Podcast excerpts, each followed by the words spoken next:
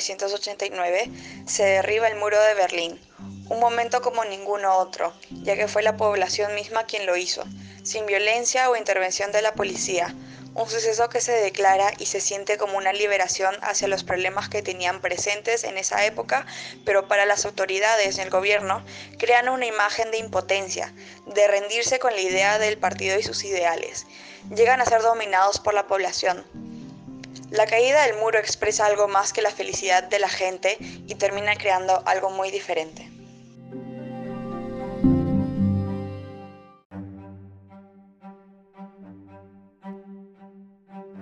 Antes de hablar de la caída en sí, debemos revisar los antecedentes.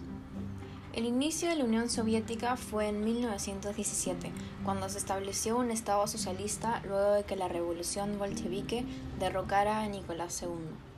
Fue recién en 1922 cuando se oficializó la URSS, después de que varias repúblicas se sumaron a ella. El primer líder de la URSS fue Vladimir Lenin, que fue un político, revolucionario, filósofo y líder comunista. El objetivo original de la URSS era ser una democracia totalmente distinta del régimen anterior.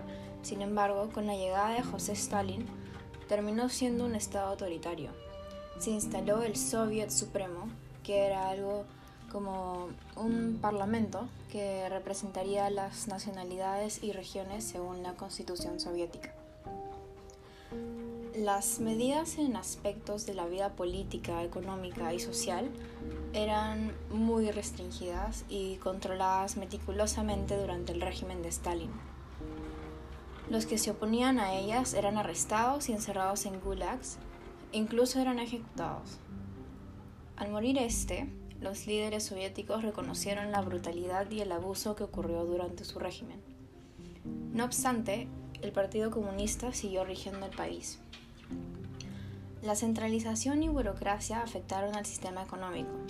La economía fue dirigida por planes quinquenales, que tenían metas para todas las actividades productivas. Se dedicaba mayormente a la industria y muy poco a la agricultura. La Unión Soviética se basaba en el ideal de Marx, de socialización de medios de producción, intercambio y distribución. Muchas personas recibieron educación superior y el nivel de instrucción de los soviéticos mejoró a través del tiempo.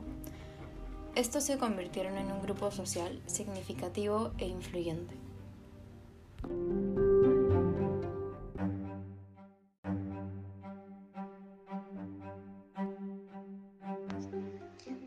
El problema de la Unión Soviética empieza desde un aspecto económico, ya que hay un gran estancamiento de la economía. El líder soviético Mikhail Gorbachev inició un proceso de apertura política y reestructuración económica, tratando de parecerse más como a la China actual, donde tienen una economía capitalista, pero una sociedad de izquierda.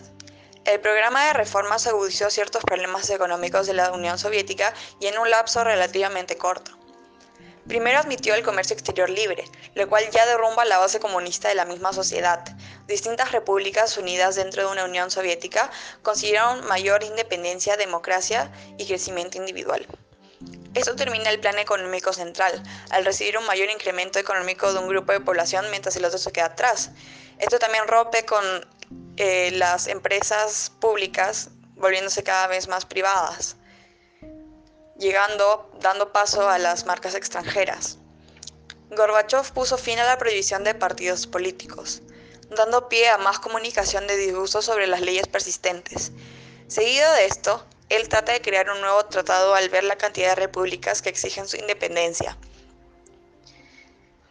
Siendo apretados, el Comité de Seguridad del Estado encabezado entonces por Vladimir Khrushchev, al intentar un golpe de Estado para derrocar a Gorbachev y volver a establecer un régimen central autoritario en agosto de 1991, creando el temor de las anteriores reformas se cancelaran.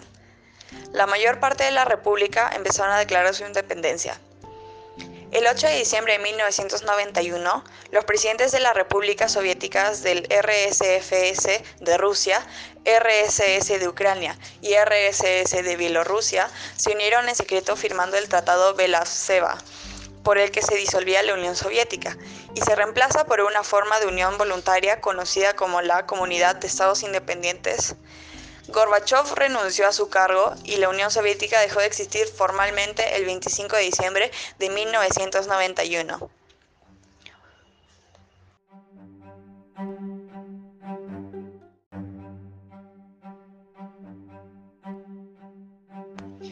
Hubieron muchas consecuencias en este periodo de cambio, representadas por la caída del muro de Berlín. Podemos dividir estas en tres grupos que hasta en la actualidad se siguen encontrando. Consecuencias económicas. Al llegar al poder Gorbachev, la economía ya estaba en malas condiciones y la estructura política no era prometedora. El plan de Gorbachev consistía en dos cosas, la perestroika, reconstrucción, y glasnost, transparencia. Quería relajar el control del gobierno sobre las economías. Promovió la inversión extranjera, permitió la huelga de los trabajadores, eliminó las malas costumbres que dejó el régimen de Stalin, dio más libertad a las personas, liberó presos políticos, permitió la prensa libre e instauró elecciones legislativas. El libre mercado empezó, aunque aún tuvieran pensamientos de izquierda, ya que era la única manera de que las familias salieran del estancamiento económico del país, ya que, aún con todas las reformas, el país en sí seguía estancado. Una disolución de monopolio del gobierno frente a las empresas nacionales empezó y no paró hasta volver estas mismas empresas privadas, dejando al país con muy pocos ingresos sociales, lo cual terminó con la educación pública elaborada que tenían. Esto empeoró cuando las empresas extranjeras entraron cuando el gobierno pierde el control del mercado. Los productos de afuera eran mucho más baratos ya que seguían con los procesos de derecha de producción masiva.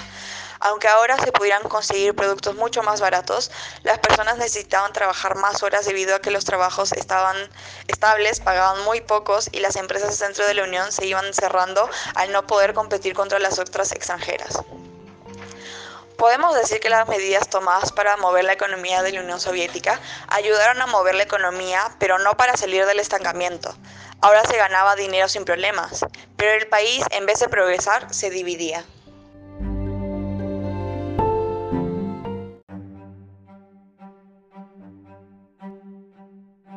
Consecuencias sociales.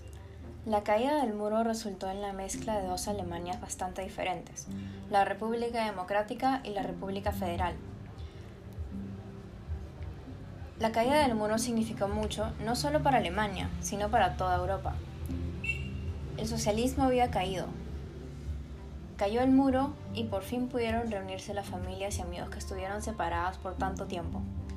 La República Democrática de Alemania se extinguió, cambió la moneda y el sistema libre de mercado. La sociedad alemana se vio enfrentada a grandes cambios en su vida cotidiana. La desigualdad social era notable, las diferencias entre las personas del este y oeste de Alemania eran visibles, ya que se habían acostumbrado a vivir vidas muy distintas.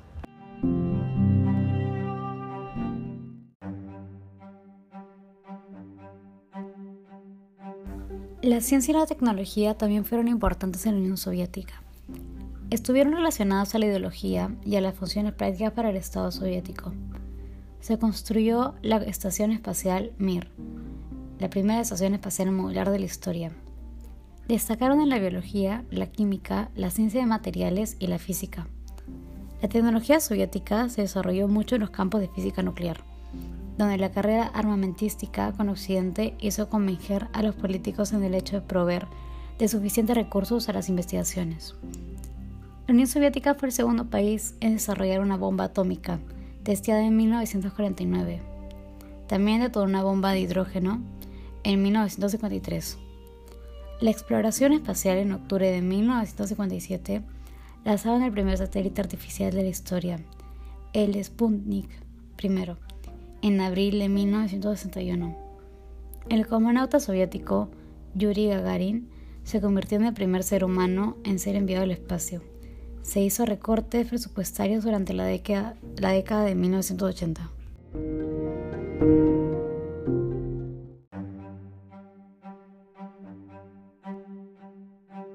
Hubieron varias consecuencias actuales sobre la caída del bloque soviético. Por ejemplo, el final de la Guerra Fría, se puso fin a las guerras, especialmente en Estados Unidos, Europa y la URSS. Durante muchos años, en 1991, Estados Unidos se convirtió en la única superpotencia mundial. Otra también fue la transición a la economía del mercado. Una de las controvertidas de la liberación económica ha sido la privatización de la propiedad estatal en manos privadas. Con la intención de hacer más eficientes las antiguas empresas estatales soviéticas, la reforma ha creado una clase oligarca y una estratificación económica dentro de Rusia. También con la caída del muro de Berlín se puso fin a aquello que separaba a los ciudadanos soviéticos.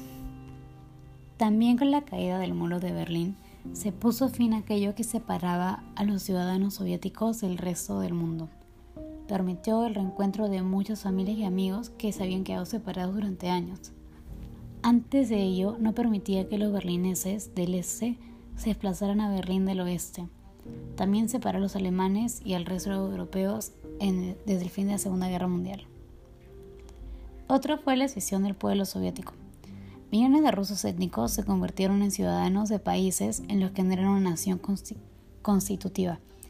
Aunque muchos se encuentran en el nuevo lugar, para algunos antiguos ciudadanos soviéticos y sus descendientes, la cuestión de regreso a su patria histórica sigue siendo un tema candente, incluso 30 años después del colapso de la Unión Soviética. Otro tema fue la libertad de expresión. En la Unión Soviética había muchas sanciones a los que hacían propaganda antisoviética. Les podrían encarcelar, llevar a campos de concentración o incluso hasta matarlos. Con la introducción del gasnost en los últimos años de la Unión Soviética, y tras el colapso de esta, la libertad de expresión comenzó a surgir en los antiguos países soviéticos. Se abolió la, censura estatal, en algunos países solo temporalmente, y surgieron medios de comunicación independientes, en comparación con la vida en la URSS. Los antiguos ciudadanos soviéticos tenían un acceso prácticamente limitado a la información de todo tipo. El agente del arte tenía la oportunidad de crear sin miedo a la represión estatal.